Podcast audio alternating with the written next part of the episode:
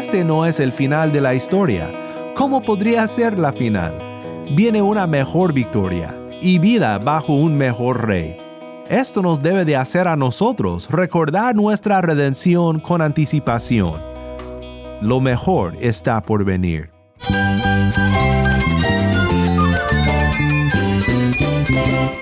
Cristo es la esperanza. Cristo es mi Señor y mi Salvador. Cristo ha transformado mi vida. Cristo es la viña. Separado de Él, nada puedes hacer. Cristo es el camino, la verdad y la vida. Jesús es mi todo. El único descanso, la única paz verdadera es con Jesucristo.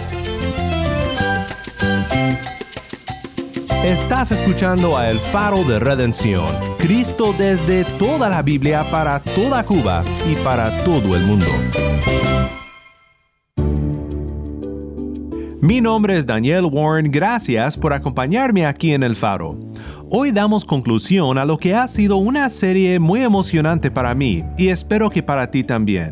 El Evangelio según Esther. Hoy pensamos en cómo debemos de vivir recordando nuestra redención y celebrando lo que Cristo ha hecho por nosotros con gozo y con anticipación. Si tienes una Biblia, busca Esther 9 y 10 y quédate conmigo.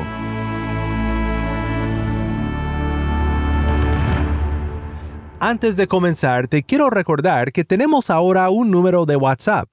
Para suscribirte a nuestro canal de distribución de contenido o para enviar un mensaje al equipo del Faro, puedes escribirnos al número 1786 373 4880. Cuando nos mandes un mensaje, indícanos desde dónde nos escuchas y si nos permites compartir tu mensaje aquí en el faro. Nuevamente nuestro número es 1-786-373-4880. El faro de redención comienza con Leobanis Forones, esto es Toda Potestad.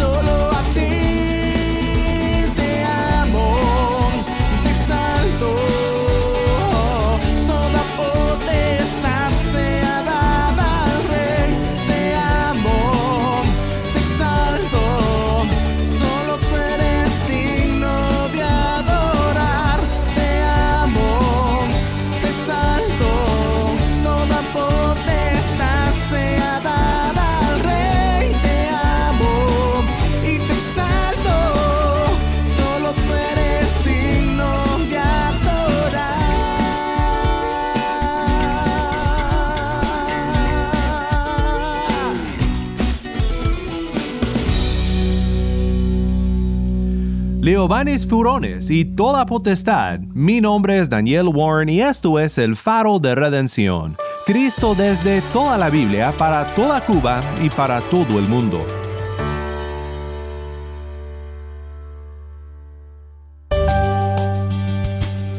El libro de Esther abre con una fiesta y termina con una fiesta, pero la marcada diferencia entre ambas celebraciones tiene grandes cosas que enseñarnos.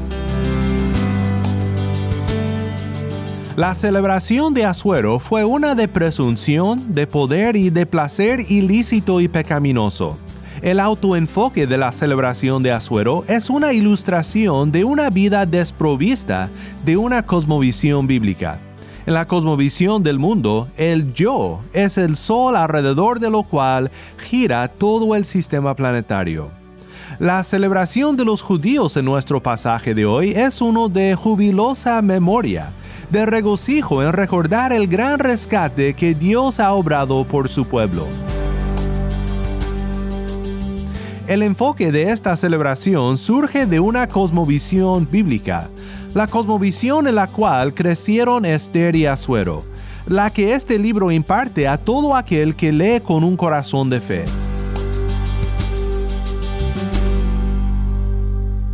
En la cosmovisión bíblica, el gran yo soy es el sol alrededor de lo cual gira toda su creación, aun cuando esconde su rostro en una aparente ausencia.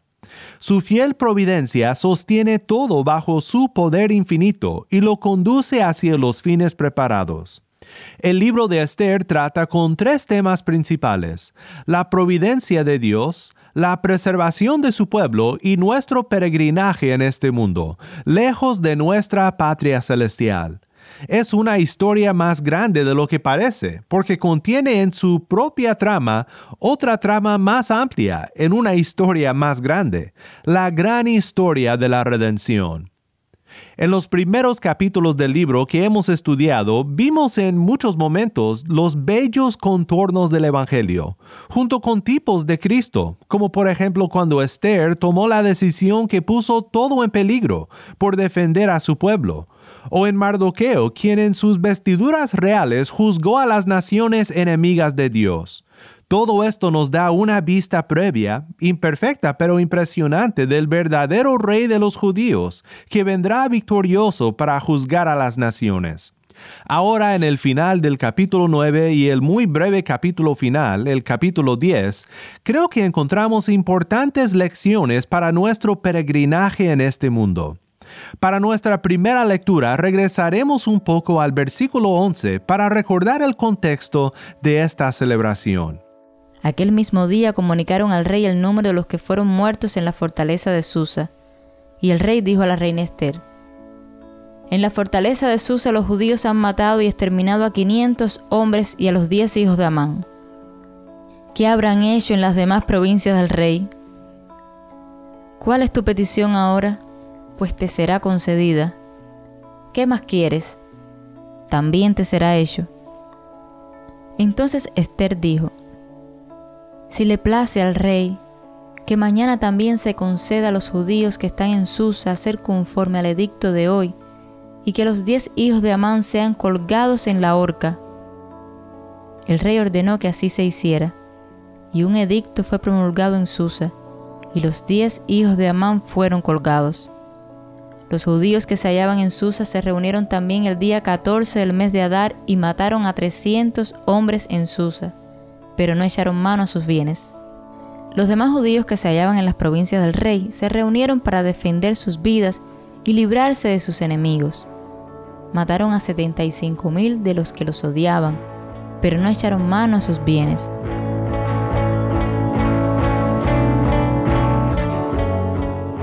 Esto sucedió el día 13 del mes de Adar, y el día 14 descansaron, y lo proclamaron día de banquete y de regocijo pero los judíos que se hallaban en Susa se reunieron el 13 y el 14 del mismo mes, y descansaron el día 15 y lo proclamaron día de banquete y de regocijo. Por eso los judíos de las áreas rurales, que habitan en las ciudades abiertas, sin murallas, proclaman el día 14 del mes de Adar día festivo para regocijarse, hacer banquetes y enviarse porciones de comida unos a otros.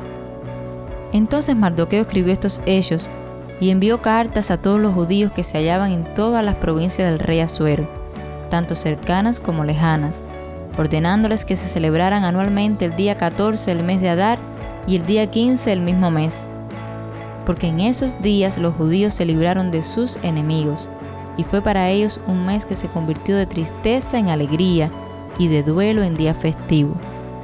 Los harían días de banquete y de regocijo, para que se enviaran porciones de comida unos a otros e hicieran donativos a los pobres. Así los judíos llevaron a cabo lo que habían comenzado a hacer y lo que Mardoqueo les había escrito. Gracias, Tai. Esto fue Esther 9, 11 al 23. En un momento quiero seguir con la lectura para ver un punto de dulce ironía que ilustra la cosmovisión bíblica en el corazón de esta celebración de Purim, pero paremos la lectura para notar algo brevemente. El versículo 23 dice, Así los judíos llevaron a cabo lo que habían comenzado a hacer y lo que Mardoqueo les había escrito. La celebración que es formalizada en los versículos que Tai leyó comenzó de manera espontánea. Comentando al respecto, dice Karen Jobs, la celebración de Purim es entonces diferente de las fiestas prescritas por el Torah, la ley de Dios. En lugar de ser impuesto sobre el pueblo desde arriba como mandamiento de Dios, Purim comenzó como la respuesta espontánea del pueblo de Dios a su fidelidad omnipotente a las promesas del pacto. Me encanta esta observación y creo que es instructivo para nosotros en nuestra experiencia cristiana hoy en día.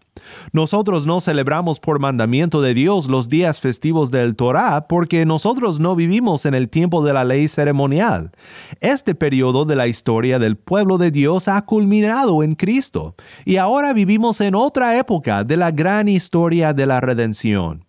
Hoy nuestra celebración se centra por mandamiento de Dios en el día del Señor, la adoración de su nombre con la congregación de los redimidos, y al recibir de su gracia en la predicación y en los sacramentos como buenos regalos de Dios a su pueblo. Pero el gozo y la celebración espontánea de nuestro Dios Redentor debe de marcar al pueblo de Dios en todas las edades, en todo el mundo. Esto se refleja en lo que ha llegado a ser el calendario de la iglesia, usado muy estrictamente en algunas tradiciones cristianas. Aún en tradiciones cristianas que no usan este calendario, muy estrictamente, por lo menos dos días del año son celebrados por casi todo cristiano en todo el mundo, el día de Pascua y la Navidad celebrando juntos de distintas formas en distintas culturas dos realidades que nos unen como pueblo de Dios en todo el mundo, el nacimiento de Cristo y la resurrección de Cristo.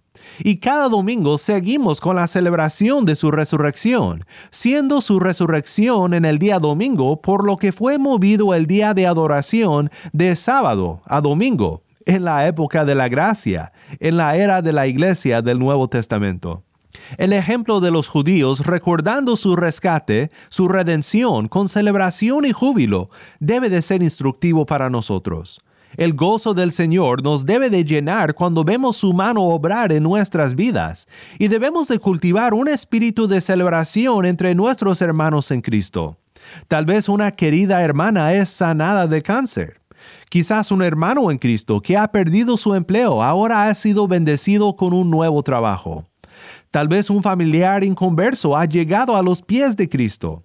Sabemos que hay regocijo en el cielo cuando un corazón es convertido a Cristo, así que nuestros corazones también deben de celebrar lo mismo.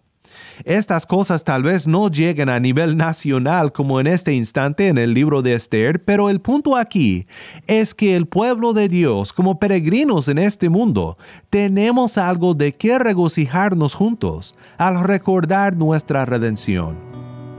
Continuamos la lectura en el versículo 24 de Esther 9. Esta es la razón por la cual se estableció la celebración oficial de Purim, uniendo a las celebraciones espontáneas de los judíos en algo más formal. Pues Amán, hijo de Amedata, el agageo, enemigo de todos los judíos, había hecho planes contra los judíos para destruirlos, y había echado el pur, es decir, la suerte, para su ruina y destrucción. Pero cuando esto llegó al conocimiento del rey, éste ordenó por carta que el perverso plan que Amán había tramado contra los judíos recayera sobre su cabeza, y que él y sus hijos fueran colgados en la horca. Por eso estos días son llamados Purim, suertes, por el nombre Pur. Y a causa de las instrucciones en esta carta, tanto por lo que habían visto sobre este asunto y por lo que les había acontecido, los judíos establecieron e hicieron una costumbre para ellos, para sus descendientes y para todos los que se aliaban con ellos, que no dejarían de celebrar estos dos días conforme a su ordenanza y conforme a su tiempo señalado cada año, para que estos días fueran recordados y celebrados por todas las generaciones, por cada familia, cada provincia y cada ciudad, y que estos días de Purim no dejaran de celebrarse entre los judíos, ni su memoria se extinguiera entre sus descendientes. Entonces la reina Esther, hija de Abiail, y el judío Mardoqueo escribieron con toda autoridad para confirmar esta segunda carta acerca de Purim.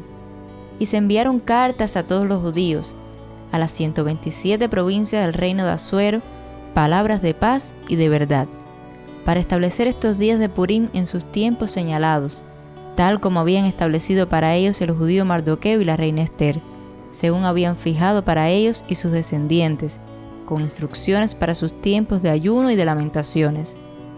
El mandato de Esther estableció estas costumbres acerca de Purim y esto fue escrito en el libro.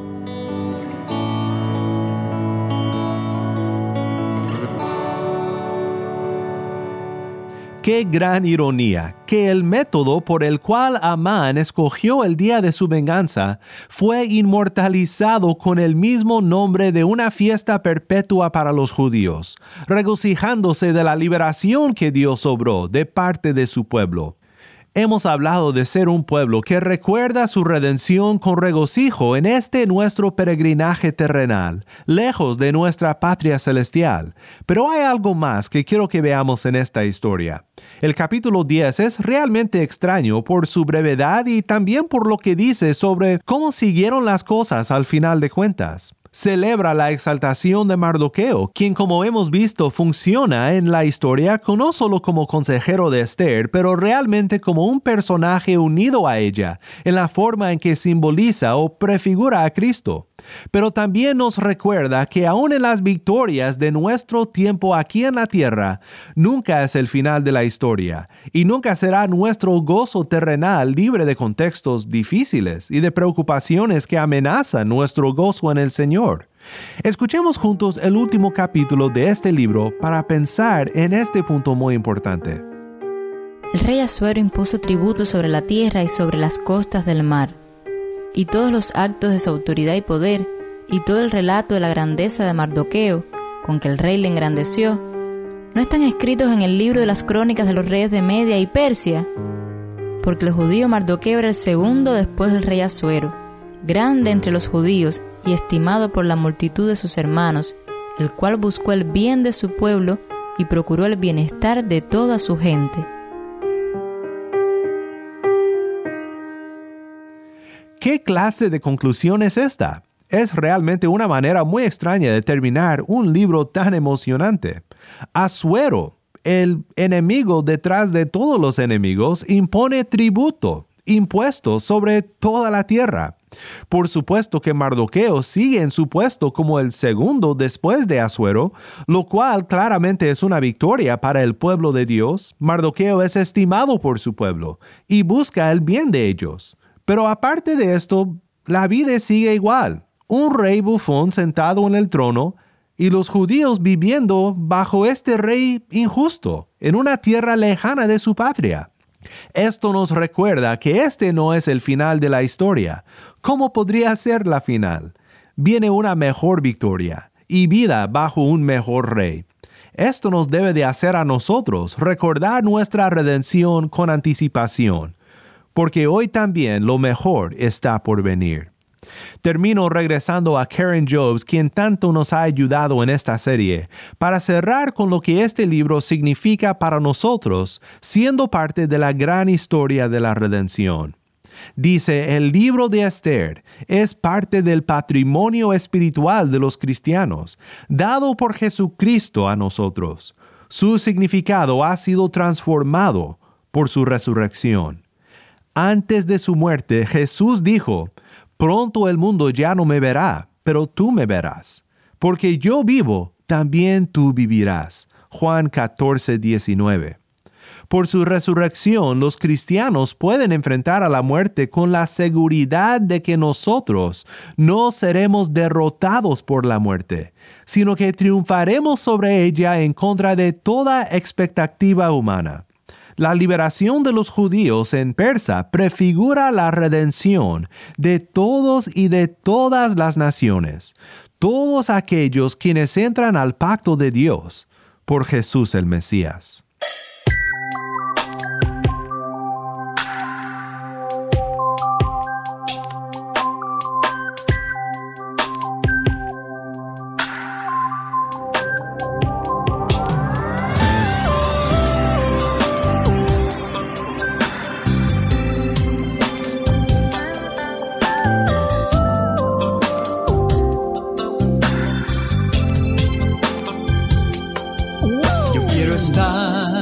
Bajo la sombra de tus alas.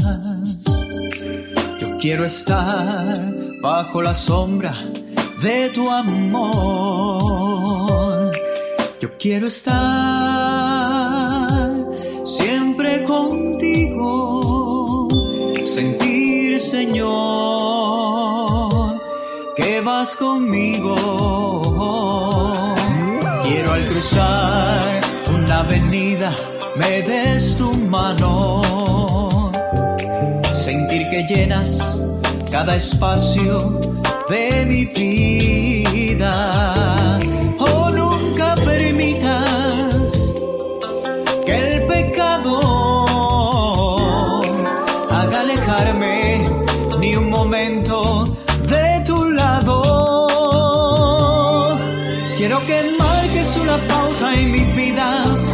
seas el centro, tu Señor, de mi alegría.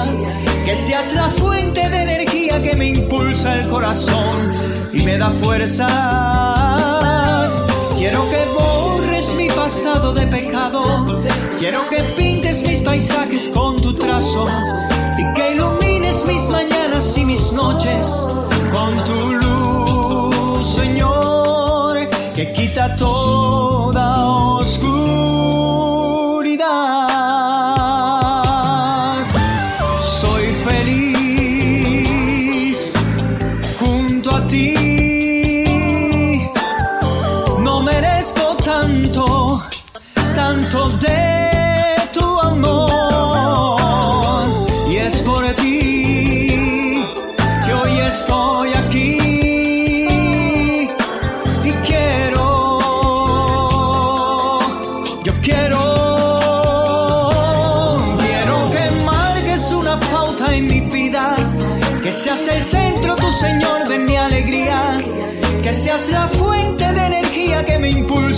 y me da fuerzas.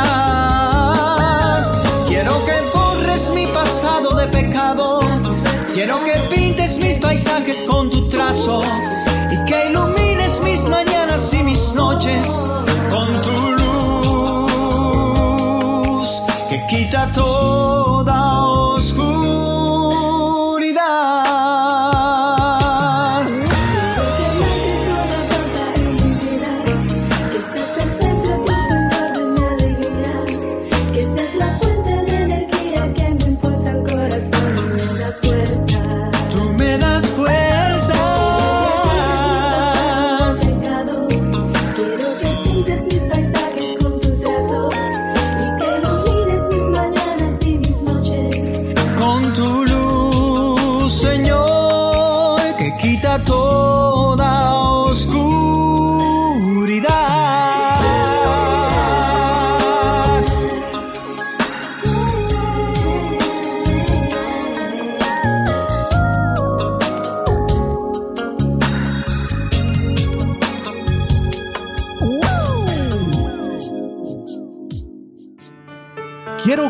canta Isaac. Mi nombre es Daniel Warren y esto es el faro de redención.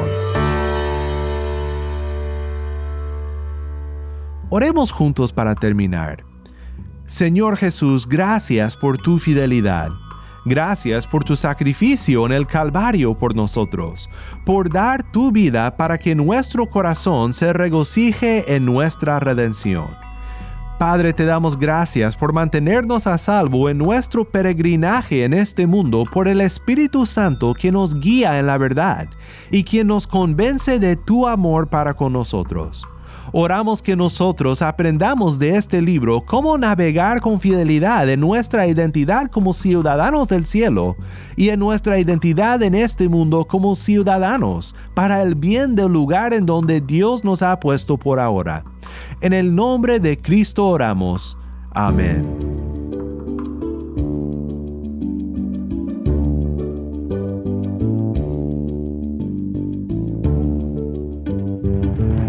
Faro de Redención es un ministerio de Haven Ministries. Mi nombre es Moisés Luna y yo soy el productor ejecutivo. Desde Cuba, Yamil Domínguez es nuestro productor para contenido cubano y Taimí Zamora es nuestra lectora. A cargo de nuestras redes sociales, Mariana Warren. Damos gracias a todos los que apoyan a este ministerio con sus oraciones. El Faro de Redención como programa radial fue ideado para Cuba, pero ha crecido a un nivel global y si estás en sintonía fuera de Cuba, te agradezco por pasar estos tiempos con nosotros estudiando temas que nos fortalecen en nuestro caminar cristiano. ¿Tienes una historia que contarnos sobre cómo el faro de redención está impactando tu vida?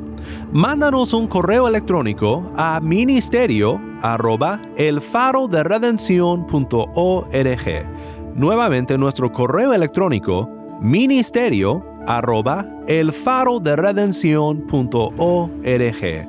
O si te es más fácil, puedes enviarnos un mensaje de voz en WhatsApp. Nuestro número es 1786-373-4880. Nuevamente nuestro número de WhatsApp 1786-373-4880. Y no olvides que también nos puedes seguir en las redes sociales, en Facebook, Instagram y Twitter. Solo busca el faro de redención. Allí encontrarás más contenido durante la semana para animarte en tu fe y para mantenerte informado sobre el ministerio de El Faro. Para más información sobre este ministerio y sobre cómo tú puedes formar parte de nuestra misión, visita nuestra página web elfaroderedención.org.